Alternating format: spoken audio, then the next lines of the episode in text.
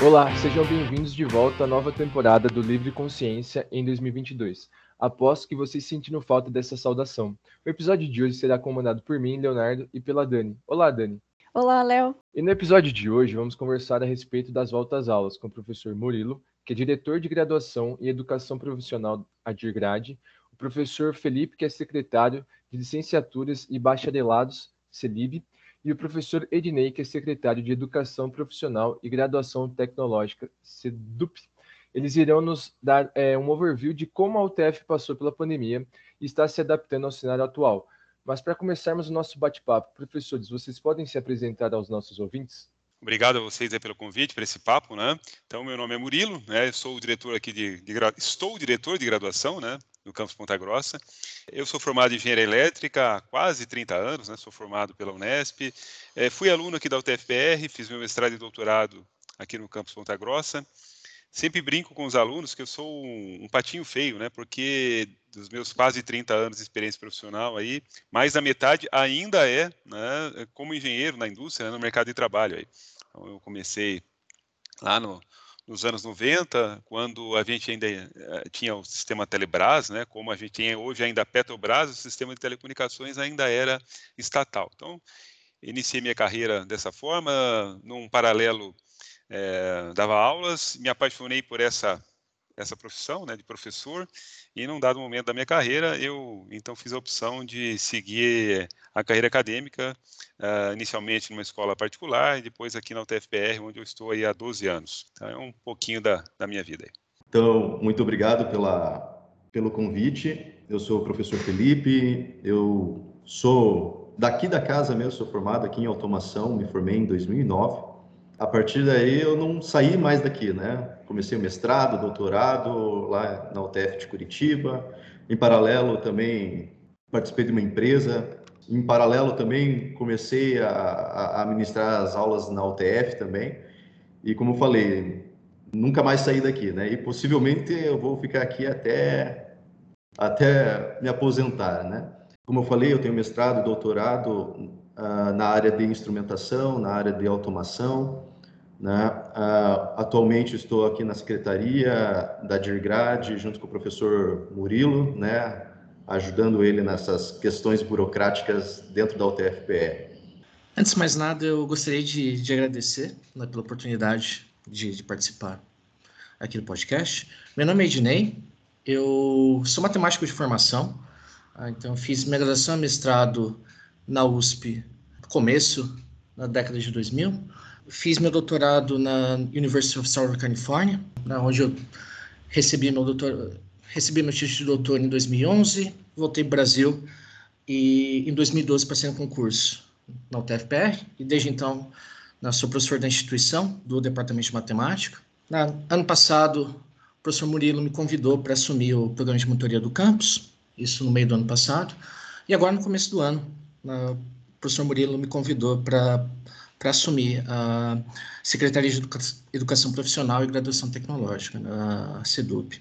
Meus interesses no geral, assim, desde quando entrei no TF, eu tenho um interesse bastante grande com disciplinas né, de matemática do ciclo básico, em particular cálculo 1, né, desde, desde quando eu assumi o cargo aqui professor no TF, eu venho dando aula de cálculo 1, então isso sempre foi algo que, que me chamou bastante atenção. Né, e eu, eu realmente tenho, né, eu acho que desde quando entrei no TFPR, eu eu acabei tomando um gosto muito grande assim em dar aulas. Eu acho que inicialmente quando eu assumi curso, quando eu comecei curso de matemática, a minha ideia era mais tá tá tá, tá sendo voltada para trabalhando com pesquisa, mas acabei meio que tomando um gosto muito grande pela docência ao longo da minha carreira e, e, e basicamente é onde eu estou gastando grande parte do meu tempo de trabalho. Obrigado, professores, por se apresentar. Muito legal ouvir a trajetória de vocês. Para começar o nosso bate-papo, então, professor Murilo, poderia fazer um breve resumo das atividades que a universidade desenvolveu nesse período de pandemia? Vamos lá, Leonardo. Vamos falar um pouquinho, né? Porque para muitos, né, eh, esse período de pandemia parece que a universidade, apesar de ela estar fechada, né, ou, ou uh, sem a presença dos alunos aqui, muita coisa aconteceu nesse período, né? Então a gente pode começar falando da oferta de vagas, né, em relação à entrada de alunos a gente, nesse período, teve a entrada normal dos nossos alunos. Né? A gente teve o SISU, o Enem e a entrada de alunos aconteceu de maneira normal. Então, a gente não teve nenhuma alteração nesse sentido. Né? E quando a gente fala em entrada normal, a gente frisa ainda que com todo o, momento de paralisação, porque no primeiro momento a gente não, não tinha a certeza, como até agora a gente ainda tem algumas incertezas, né, em relação à, à pandemia, onde a gente teve um momento de paralisação da, das aulas até que elas voltaram de maneira remota, é, a gente frisa que o nosso calendário hoje, né, ele está em dia. É uma das poucas instituições onde a gente tem o calendário em dia. É, o calendário anual, né, entrada, a gente vai iniciar 2022 com o primeiro semestre de 2022. Acho que isso é, é bacana. E nesse período, né, que a gente ficou de forma remota, a gente teve apenas três disciplinas, no caso do campus Ponta Grossa, três disciplinas que não foram ofertadas. No mais, todas as outras disciplinas foram ofertadas, ou seja, a gente é, conseguiu aí evitar qualquer impacto né, na, na, na, sequência dos estudos dos nossos alunos. E para isso, é, o TFPR teve que se ajustar a isso. Né? Então, a UTFPR adquiriu plataformas de suíte, né, para que a gente pudesse dar aos professores, aos nossos alunos, uma, uma ferramenta adequada, né, com o uso aí do, do Google Meet, o, do Classroom, né, para que a gente pudesse suportar esse momento de aulas à distância. Né? Então, o grande objetivo foi seguir com as nossas atividades. Só para você ter uma ideia, né, em 2021, né, a, a gente teve mais de 170 alunos formados aqui no campus. Né? E em 2022, né, a gente já teve sete alunos formados. Então, a universidade não parou. No ano passado, no ano de 2021, nós tivemos 60 alunos bolsistas, por exemplo, de iniciação científica. Né? Tivemos mais de 40 alunos voluntários de iniciação científica. Ou seja, a, a, as atividades, ainda que de maneira remota, muitas vezes, elas aconteceram. Quando a gente fala em, em atividades de iniciação científica, a gente lembra também das atividades de extensão, que aconteceram com todas a, a, as equipes que a gente tem aqui no campus, ainda que muito, algumas remota, algumas é, com alguns momentos presenciais aqui, quando isso foi possível, né? então a gente não parou. A gente também a gente fez algumas ações né, em relação à Covid-19. Né? No primeiro momento, a confecção de face shields, por exemplo, né, com as nossas impressoras 3D, né, ou seja, grupos de professores e alunos né, trabalhando com isso. Tivemos aí um trabalho, no primeiro momento, vocês devem se lembrar que a gente tinha uma falta de álcool em gel né, no, no, no planeta, né, pela necessidade, uma demanda assim fora de, de, de, contexto e nós aqui é, um grupo de professores e alunos se empenharam aqui na confecção né, de, de álcool em gel para atender a comunidade aqui num, num primeiro momento né? Uh, o professor Dinei falou, né, ele, ele foi responsável pela monitoria o ano passado, né, a gente convidou o professor Dinei para fazer esse árduo trabalho de monitoria, e a gente teve, por exemplo, no, no, no primeiro semestre de 2021, né, 42 alunos bolsistas.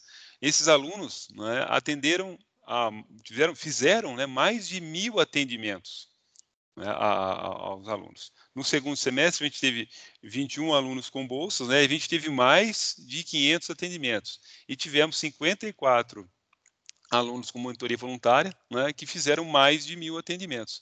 Ou seja, isso dá um, alguns números né, de, de, do quanto a universidade teve trabalhando durante esse período. É? A gente podia aqui trazer outros números de, de TCC, de publicações de professores, de alunos. É? Nós fizemos o CICIT de maneira remota, por exemplo, ano passado, ou seja, ações é, de, ainda que, de novo, de maneira remota, né, com, com os cuidados que a gente tinha que tomar, mas elas aconteceram aí de maneira bastante efetiva aí durante o, o período de pandemia. Tá? Bom, que bom ouvir todos esses números, todas essas coisas que foram feitas e realizadas na universidade, mesmo com a pandemia, né? De fato, a universidade não parou. E professor Murilo, é, opa, desculpa, é, e professor Felipe, como funcionará o sistema remoto, híbrido e presencial e por que a universidade optou por adotar esses modelos esse ano? Vamos para a primeira questão, né, que é a operacionalidade do remoto, híbrido e o presencial. O remoto, ele vai ser 50% da aula assíncrona e 50% da aula síncrona totalmente fora da instituição, certo? Fora da instituição também não vamos, não vamos ser legalistas aqui. Vai ter disciplinas que que o aluno vai ter que sair da, da sala de aula e ter que assistir uh, no celular, por exemplo, né? Uh, são coisas que a gente não conseguiu contornar, né? Uh, o híbrido vai ser no máximo 40% remoto, né? e esse 40% remoto assíncrono, né? Onde não tem a obrigatoriedade de estar junto ali com o professor. Não, o... Sendo que eu acho, não tem um valor mínimo para essa atividade remota né? Então, uh, não, tem, não tem no regulamento um, um, valor mínimo. Então, pode ser que eu tenha valores menores de atividades remotas e isso possibilita também, então possibilita fazer o rodízio entre as turmas, né? Diminuindo a quantidade de alunos dentro da sala de aula até dentro da instituição, né? E o presencial, né? O modelo presencial é a disciplina comum, 100% presencial dentro da instituição. Vale lembrar que o que a gente está rodando hoje é presencial, tudo é presencial com algumas possibilidades de trabalhos remotos, né? Ah, a, a segunda parte da questão, né? Por que foi optado por isso? É justamente para diminuir a quantidade de alunos dentro da instituição, né? Ah, para possibilitar o rodízio entre os alunos e também não simplesmente perder aquilo que foi aprendido durante a pandemia, né? Todos esses, esses modelos, essas, esses materiais que foram desenvolvidos, nessas né? ferramentas que foram desenvolvidas para fazer a aula remota, então isso aí está possibilitando a gente melhorar a qualidade do ensino. Acho que só para complementar, né, Felipe, uh, a gente optou por esse, para fazer um, um, como a gente chama na engenharia elétrica, né, um, um soft start, né? Você não dá um, faz uma partida direta. A gente saiu de um, de um momento totalmente remoto, ou com 95% das atividades remotas, por exemplo, no semestre passado, e a gente optou por dar esta condição de fazer algumas disciplinas remotas, por exemplo, porque a gente tem professores, por exemplo, que têm comorbidades, né, que a gente não quer colocar esses professores em risco nesse momento, e então a gente com isso, a gente propicia que a gente possa voltar a, aos poucos, a gente entendendo essa dinâmica de retorno. Né? A gente, com isso, a gente tem menos alunos no campus, a gente tem menos alunos no transporte coletivo, e a gente espera que vocês colaborem nesse sentido de que, bom, a gente vai aproveitar esse momento que, de repente, a gente não tem que estar na universidade para a gente ficar fazendo festa. Então, que a gente evite essas aglomerações em todos os sentidos aí. Bom, voltando à pergunta aqui também ao professor Murilo, é, agora em 2022, no geral, né? Como funcionarão é, os semestres e como será o procedimento para a apresentação da carteirinha, carteirinha de vacinação dos alunos e colaboradores? E ainda também faço um gancho, é, falando ainda sobre o que passou né, na pandemia. Você, qual, qual, seria o saldo, assim? Você acha que foi um, um saldo positivo, negativo, que a gente passou nessa pandemia em questão da, da qualidade do ensino? Vamos lá, vou começar então de, de trás para frente. Né? Eu acho que a gente tem coisas boas e coisas ruins.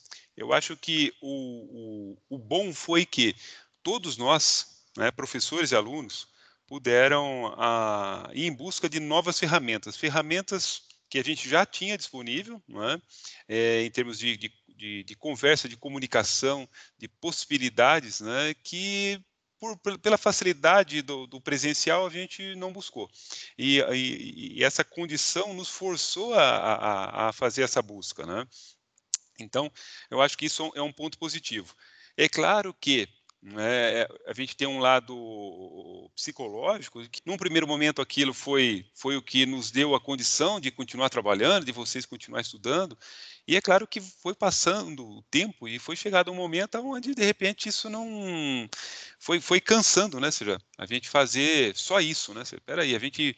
A, o ser humano necessita dessa convivência, necessita desse diálogo pessoal também. Eu acho que aí houve um segundo momento onde isso acabou que, tanto acho que do lado dos professores quanto do lado dos alunos, essa, essa dinâmica ela passou a não ser tão tão, tão efetiva né, e obter o resultado que todos nós gostaríamos. Acho, acredito, né, que agora com esse retorno, com essa mescla que a gente começa a fazer, né, seja de atividades presenciais, as aulas, como o professor Felipe bem colocou, nosso nosso retorno é presencial, né, as aulas são presenciais com algumas possibilidades né, de, de fazer elas de forma de forma remota, com o uso dessas ferramentas. Eu acho que a gente vai então ter um, um, um, um ganho no ensino, tanto do, do, nosso lado quanto por parte de vocês. Eu acho que esse é o, é o, grande saldo positivo do ponto de vista de aprendizagem. A gente conheceu essas ferramentas não é, que ficarão, a gente pretende continuar utilizando essas ferramentas ao longo aí do, dos próximos anos. Em relação tua, ao começo da tua pergunta, né, ou seja, é, como que a gente vai tratar aí a questão de, de, de, de carteira de vacinação, de alunos, colaboradores, Vamos lá, a gente vai voltar um pouquinho no tempo. Né? No dia 11 de fevereiro, então foi votado no Conselho Universitário é, essa regulamentação, ou seja, o Conselho Universitário ele é quem dita as regras dentro da instituição.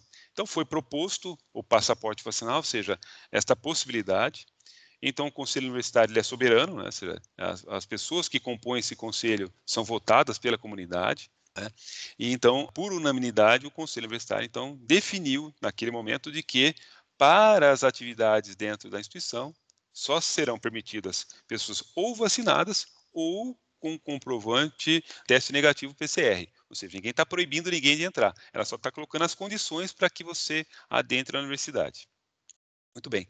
Passado esta essa votação lá no dia 11, então cada um dos setores né, tem que se ajustar a como operacionalizar essa, essa condição. Ou seja, o que, que a gente vai fazer agora, a partir disso?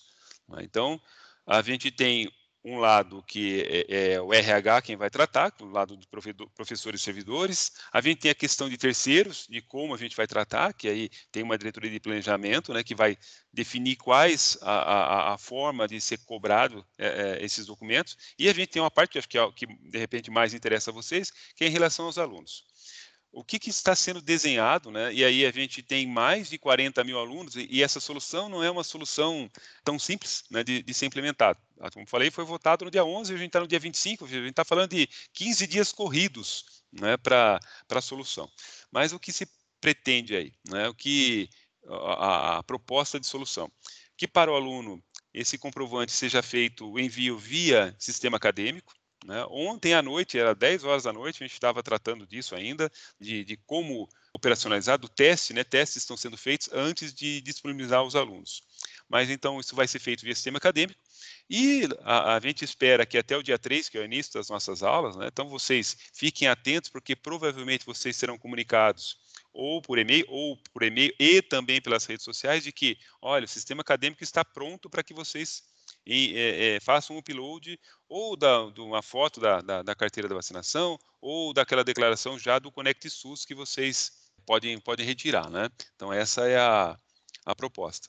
A partir disso, o sistema acadêmico automaticamente vai dar ao professor, na, no seu diário de classe, as informações daquele aluno que, porventura, está matriculado, está dentro da sala de aula né, e não foi vacinado.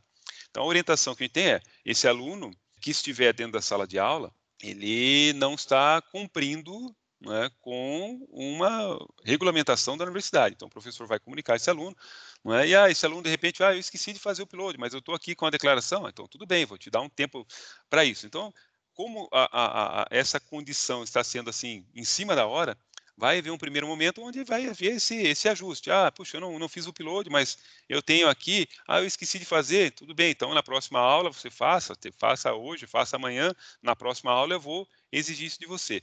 E aí a, a, a condição vai endurecendo, né? Se a gente retorna no dia 3, isso estando pronto, tem 3, 4, 5, 6, chegou no dia 7 de março, o aluno não fez esse tipo de, de, de, de, de upload, né? não, não confirmou essa, essa condição, o professor, então, ele vai determinar ao aluno que ele não, não, não, não frequente a sala de aula. Né? É, a, e aí, com todas as penalidades previstas no regulamento. Né? É, então, essa será mais uma, da, eh, mais uma condição para o aluno assistir aula. Né? É, tem universidades que estão é, colocando uma condição de compulsória de retirada de matrícula do aluno a gente entende que não, ah, há essa necessidade aqui com os nossos alunos. Acho que todos têm essa, esse entendimento. Né? Então, é, é desta forma que a coisa deve acontecer. Então, o professor vai ter essa informação, vai comunicar ao aluno, e aí, então, a ideia é de que a gente faça essa essa comunicação direta do professor com o seu aluno. Né? Ah, ele quer insistir, ele vai brigar, aí a gente vai né, seguir o RODP e vai abrir um processo é, disciplinar decente, e aí o aluno pode ser, inclusive, ser expulso, porque ele não está cumprindo aí com, a, com uma, uma, um regulamento. Do lado de professores e servidores, isso vai ser feito via RH, né? A gente tem um sistema de recursos humanos nosso, onde também vai ser feito o upload, né? E a gente tem a, entrada nossa, onde é acompanhado, e vai ser comunicada a entrada que o servidor ou o professor ele não está autorizado, ou na entrada ele que apresente, então, o, o teste PCR para poder adentrar na universidade. No caso dos alunos, essa é a grande discussão, é? de aluno que ele vai fazer o upload do teste PCR a cada 72 horas, ou ele vai apresentar para o professor na sala de aula. Então, são alguns detalhes que a gente está finalizando aí para poder enviar para os alunos de todos os procedimentos. Tá? Não sei se ficou claro para vocês. O, o, o, argumento, né, o porquê que a, a universidade optou por, pelo passaporte vacinal. Então, eu sempre digo, a gente tem aqui no campus né, mais de 3.500 alunos. Se a gente não toma esse cuidado, qual é o risco que a gente pode ter? A gente pode correr o risco de ter aí, de repente, estou números que a gente imagina de 20% de alunos que não foram vacinados. Não é? Então, no nosso caso, a gente está falando aqui de 700 alunos não vacinados. Imagine que a gente retorne às aulas e desses 700 alunos, a gente tenha algum surto em algum momento aí de Covid-19 e a gente tenha 20% desses 700 alunos vacinados. Então, nós estamos falando de 140 alunos que, de repente, não foram vacinados e podem é, é, desenvolver um caso mais grave de Covid. E aí a gente não tem estrutura na cidade para isso.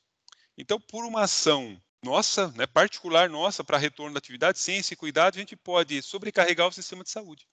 Né. Então, a gente, nesse momento, a gente toma as medidas possíveis. A gente sabe que a vacina, ela nos protege de um caso mais grave. Ela pode não, não proteger de a gente ter Covid-19, mas ela pode nos proteger de um caso mais grave e não sobrecarregar o sistema de saúde. Então, a gente toma essa medida com o intuito de evitar uma sobrecarga no sistema de saúde.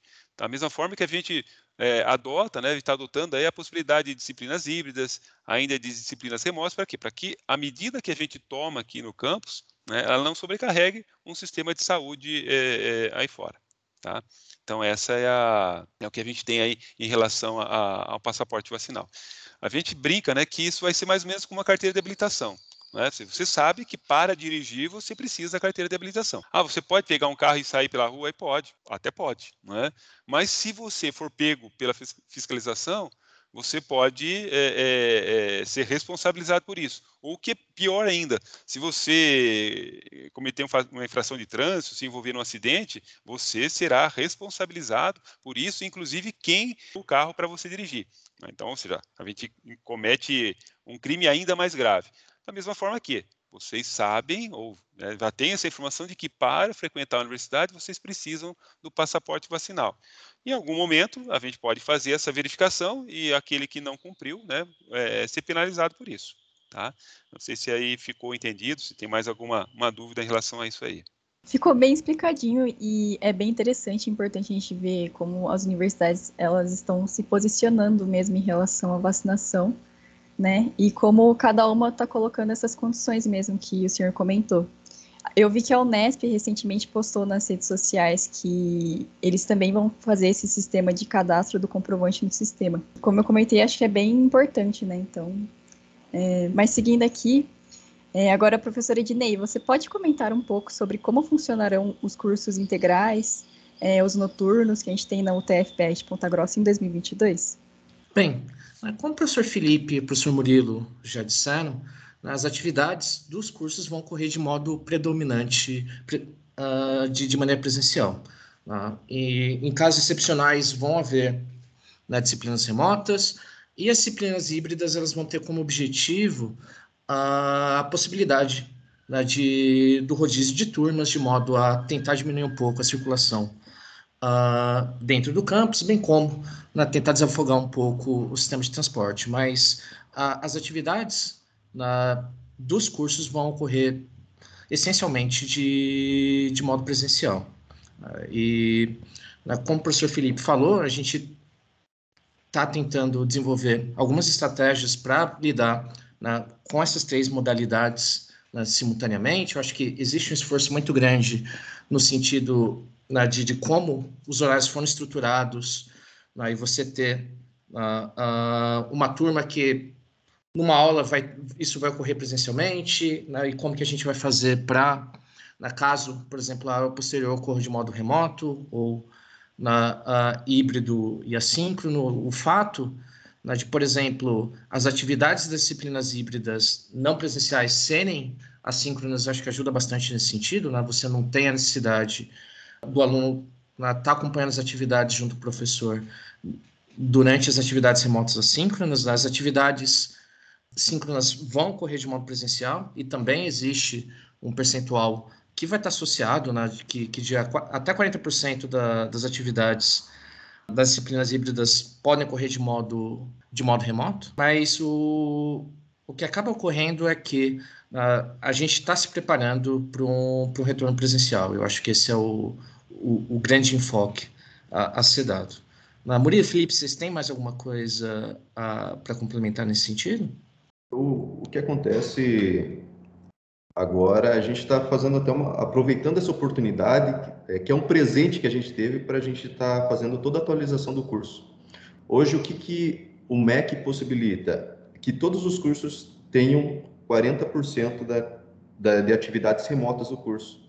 E é, a gente aproveitou esse, esse gancho para a gente estar tá fazendo essa atualização dos cursos que, para 2023, já tem que estar tá rodando com essas novas diretrizes. Essas novas diretrizes daí a gente pode conversar mais para frente, mas inclui extensão, inclui humanidades, né? Mas é, são, são momentos aí que a gente está passando, né? Que a gente está aprendendo justamente para a gente estar tá se adequando a um futuro próximo. Quais foram e são os procedimentos que vocês tomaram quando a pandemia começou e agora com a volta do presencial? Vamos tentar lembrar algumas situações, né? Quando a pandemia começou, o que, que foi feito, né?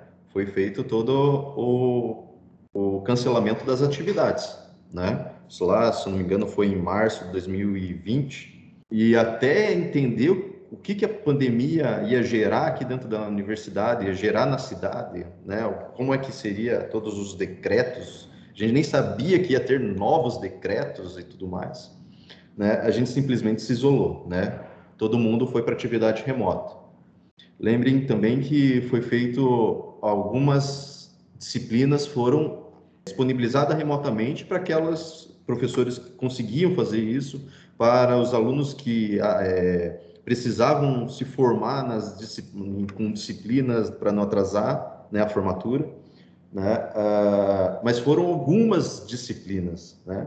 Lembre também que Daí, a partir desse momento, a gente foi se adaptando, foi, a gente conseguiu tomar algumas medidas de segurança, né? A gente começou a desenvolver algumas ferramentas de, de segurança também, foram é, desenvolvidos alguns projetos aqui dentro da universidade mesmo, como o professor Murilo falou, do, do, do álcool em gel, do face shield, outros projetos, até mesmo que, que eu acabei participando, de, de é, desenvolvimento de um algoritmo para detecção de máscara. Lá em Curitiba também teve outras, outros, não só em Curitiba, em outros campos teve outros projetos para fazer justamente essas ferramentas para pre, pre, prever esse retorno presencial, né? Ou, ou um presencial que fosse mesclado, híbrido, né?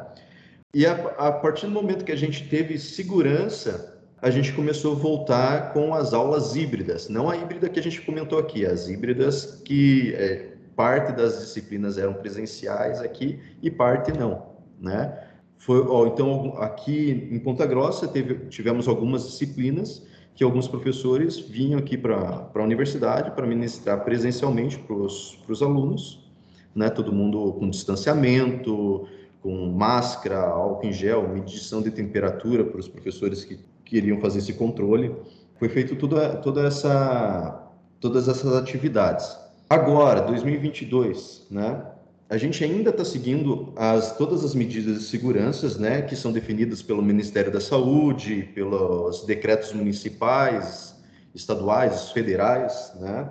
O que está sendo implementado, que já foi comentado aqui, é a questão da vacinação, até mesmo a, os testes, né? As verificações, se, se foi feito o teste de PCR, né? Isso que está sendo, vai estar sendo implementado agora e é o que vai ser o nosso comum agora, né? Agora a gente está nesse momento de transição, tá? de adaptação. A gente teve muito, muitos momentos de prejuízo, né? A gente estava tentando recuperar esses prejuízos, colocando atividade remota a goela abaixo de todo mundo, né? E, é, e justamente para evitar esse, os maiores prejuízos. E foi muito bom, para falar a verdade, pelos números que o professor Murilo apresentou aqui, deu para ver que tivemos formandos, tivemos entradas, não, a, a universidade não parou, né? Então agora com a volta presencial a gente está tá nesse momento de transição, né? Então essas disciplinas híbridas, remotas, que ainda são possibilitadas, são, justamente para esse momento, né? E o que a gente pede hoje, né, é que os professores, os alunos fiquem atentos, né, às necessidades das disciplinas, do, comuniquem também, ah, não está dando certo essa parte aqui, ah, comunique o coordenador do curso, né? Ah, não estou conseguindo frequentar tal disciplina porque está tá muito difícil essa transição, né? Converse com, com o professor da disciplina, com o coordenador do curso, como já falei, né? É, tudo isso a gente, como falei, a gente está no momento de transição, a gente precisa estar tá recebendo essas informações para que num futuro próximo ali a gente possa estar tá trabalhando 100% presencial, ou pelo menos está estabelecido o nosso, a, sua, a, a nossa normalidade de, de trabalho. Bom, e pegando um gancho no que foi falado, vocês acham que a UTF está preparada para uma nova onda de, de pandemia, caso ela ocorra? Vamos lá, eu acho assim, vamos lá. A gente, quando a gente fala numa nova onda, a gente pensa o seguinte, né? Como será essa variante?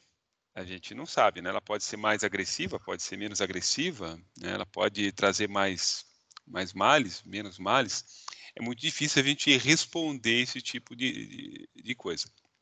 Mas eu acho que a gente aprendeu a lidar com essa situação. É? Quando a gente iniciou, né, seja, quando isso virou uma pandemia, lá no início de 2020, no primeiro momento a gente um olhava e falou assim, e agora? O que, que a gente vai fazer? Quais medidas a gente toma? Como é que a gente vai, vai dar sequência para as nossas atividades?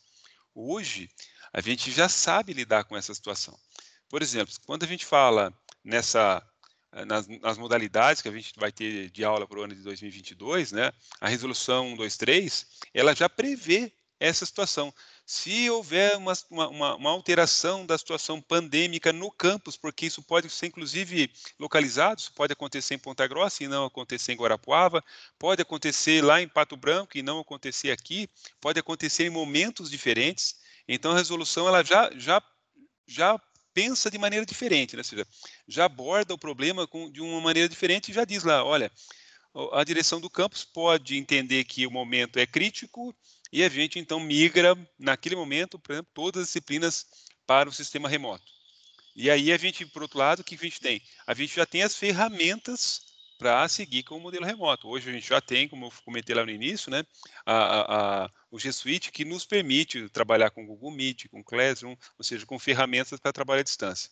Ah, a gente volta para o remoto por uma semana, por 10 dias, por 15 dias, e 15 dias depois a gente retorna às nossas atividades de maneira presencial. Então, acho que preparado é difícil a gente dizer, seja no sentido de qual é o tamanho dessa nova onda, né? É, que de, ela é só uma marolinha ou ela é uma onda lá de Nazaré, né? De 20 metros. Então a gente precisa dizer, ah, estamos preparados. Acho que dependendo do tamanho dela, a gente consegue conviver. Né? Mas a gente já aprendeu a lidar com essa incerteza, a gente já vai estar mais preparado depois de dois anos. Né? Uh, desde de condições de, de, de, álcool em gel, de máscaras, que lembram, lá no primeiro momento a gente não tinha nenhum tipo desses materiais, né? ou seja, a gente acabou sendo obrigado a parar as atividades. Né? Não tinha outra forma. Hoje não, a gente consegue lidar com isso de uma maneira mais mais fácil e, e, e com esse aprendizado aí. Vocês acham que a realidade da UTF voltará a ser como antes da pandemia ou essa realidade imposta pela própria veio para ficar? Teria uma, um mundo em que a engenharia acaba sendo integral, tipo um período sim da manhã ser presencial e à tarde só esse sistema remoto? Existe essa possibilidade algum dia, será? Se sim, né? Se essa é, realidade veio para ficar. Bem, eu, eu acho que toda essa tragédia causada pela pandemia acabou criando um número muito grande de restrições né, para a atividade de todos. E, e, geralmente essas restrições elas fazem com que a gente tenha que adotar soluções criativas para conseguir atacar isso. Então, na, no que diz respeito às aulas no, no, regime, eu acho que uh, os professores e os alunos acabaram aprendendo muitas coisas né, que, que vão poder ser levadas para o futuro. Eu acho que uh, o uso de, de, de, ferramentas tecnológicas em sala de aula, eu acho que, que, que houve um aprendizado muito grande metodologias variadas que, que podem ser efetivas no, no, regime remoto, e isso eu acho que abre as portas para uma gama de possibilidades. Ah, como o professor Felipe já falou, a gente está passando por um período de, de, reestruturação de cursos, e eu acho que muito do aprendizado que, que a gente adquiriu na, nesse período está sendo levado em consideração na, na reformação dos cursos. Então, eu realmente acho que seguindo em frente, a gente não vai ter né, o conceito de realidade na universidade ele vai ser distinto do que a gente tinha pré-pandemia. Ah, mas a ideia é que a gente vai tentar buscar tudo que foi aprendido para a gente conseguir, na, com isso, obter uma melhoria na, na, na qualidade de ensino, né, porque eu acho que quando a gente está pensando em educação pública, na, em, em, particular na UTF, eu acho que na, é, é uma coisa que os professores, né, todo mundo que trabalha na instituição e mesmo os alunos né, vão estar prezando pela, pela excelência. E eu realmente acho que, que muita coisa foi aprendida né, nesse período, nesse período extremamente difícil, né, e eu acho que essas, todo esse aprendizado vai poder ser aplicado daqui para frente para a gente conseguir né, ofertar ofertar um ensino com qualidade máxima, assim, de modo que a gente consiga formar profissionais altamente qualificados. Bom, então, para finalizar o nosso bate-papo, quais são os planos e novidades da universidade para a volta às aulas? Não para volta às aulas, né, mas para a volta presencial, né? A aula, a gente já está aí em 2021, teve três semestres, três trimestres dentro, da, dentro de 2021, né? O que a gente pode estar tá prevendo são os novos recursos didáticos aí que os professores desenvolveram durante a pandemia, né, durante o trabalho remoto. Vou falar pela minha experiência. Eu aprendi a trabalhar com novos programas, novos simuladores, né, já que eu não podia ir para o laboratório. Né? Então, são coisas que, que somam né, para o conteúdo, para o material do professor, né, para estar tá repassando aos, aos alunos. Né? Também a gente vai estar, tá, o que a gente pode esperar é esse momento de adaptação, né, é um todo mundo com aquele coração mais incontrito, assim, falando com aquela expectativa, poxa, como será que meu colega tá? Como é que será que o professor está? Né? Porque uma coisa é a gente ficar perguntando pelo WhatsApp, pelo Facebook, vendo as fotos, mas uma outra coisa é você verificar a pessoa, é, ver a pessoa, dar um bom dia para ela e perguntar realmente, tá tudo bem com você? A gente teve muitas perdas durante essa pandemia, né? Eu mesmo tive perda meu, meu pai acabou falecendo com, por, devido à Covid, né? Então, são coisas, a gente tem que estar atento a essas, a, a, essas informações que vêm das pessoas. As pessoas não falam sobre isso, mas elas é, demonstram, né? É, dão sinais que não estão bem, né? E a gente precisa estar atento a isso, né? Ah, não precisa ir lá conversar, mas, ó, oh, professor, tem aquele cara lá, será que a gente consegue é, ajudar ele, né? Eu estou sabendo de mais tal história e tudo mais. A gente precisa estar de, desse jeito, é atento a essas a, a, a esses sinais dos colegas, tá? Ah, e isso aí é o que a gente está aprendendo nesse momento de adaptação, né? Agora falando sobre a questão de, de universidade, dos cursos, né? A, a, gente vai ter quatro cursos que vai estar passando por reconhecimento pelo MEC e vai ser daqui uns alguns meses, né? Se não mais, não mais tardar em abril, em maio, né? O, o pessoal da comissão já vai estar já vai estar fazendo o reconhecimento de curso. Não é o momento ideal para fazer um reconhecimento, mas a gente está é, levantando toda a papelada ali que eles exigem, né? E mostrando que o, a universidade não parou, né? Fora isso, que a gente pode esperar para 2023, a gente precisa ter um projeto pedagógico do curso, de cada curso, onde já prevê as extensões, né, as atividades extensionistas nos cursos. Então, esses novos PPCs que já, de, já vão estar rodando em 2023, todos os cursos vão estar com uma nova grade curricular em 2023. Né? A não ser que venha uma ordem superior e fale, ah, não, vocês têm até mais um tempo para fazer a alteração. Né? Mas todos os cursos estão trabalhando na atualização dos seus PPCs, né? o projeto pedagógico do curso né, onde estão incluindo as atividades de extensão, as atividades de humanidades, é, é, curricularizando isso, né, e deixando os cursos mais enxutos, né, porque estão prevendo o perfil do egresso e a competência do, do, do egresso, né, está fazendo o, a, o PPC em cima do perfil do egresso, né, não apenas simplesmente por disciplinas são ministradas porque temos a demanda ou até mesmo temos professor para isso. Mas a gente está pensando agora no perfil de egresso. Se tem muita expectativa para 2023, né? Até o final do ano a gente está com muita coisa mudada, né? Tendo to, tanto a questão burocrática dos cursos quanto a questão humana, né? Nossa entre os colegas. Né? Essas são as perspectivas que eu tenho sobre esse ano. Bom, chegamos ao final da entrevista de hoje. Mais uma vez agradecemos aos professores Murilo, Felipe e Ednei pela participação no nosso podcast e deixamos o espaço para vocês darem suas considerações finais. Bom, eu particularmente só gostaria de agradecer a vocês a oportunidade desse papo bacana com, com vocês, né? E ficamos à disposição né, para um, outros momentos interessantes e agradáveis como esse aqui. Eu também agradeço é, pela oportunidade. É sempre bom tá, ter essa conexão mais estreita entre os professores, aluno, a direção aqui. Né? Acredito que a gente está conseguindo fazer isso, né? estreitar esses laços, né? É, entender as demandas dos alunos e dos professores, das disciplinas, dos cursos.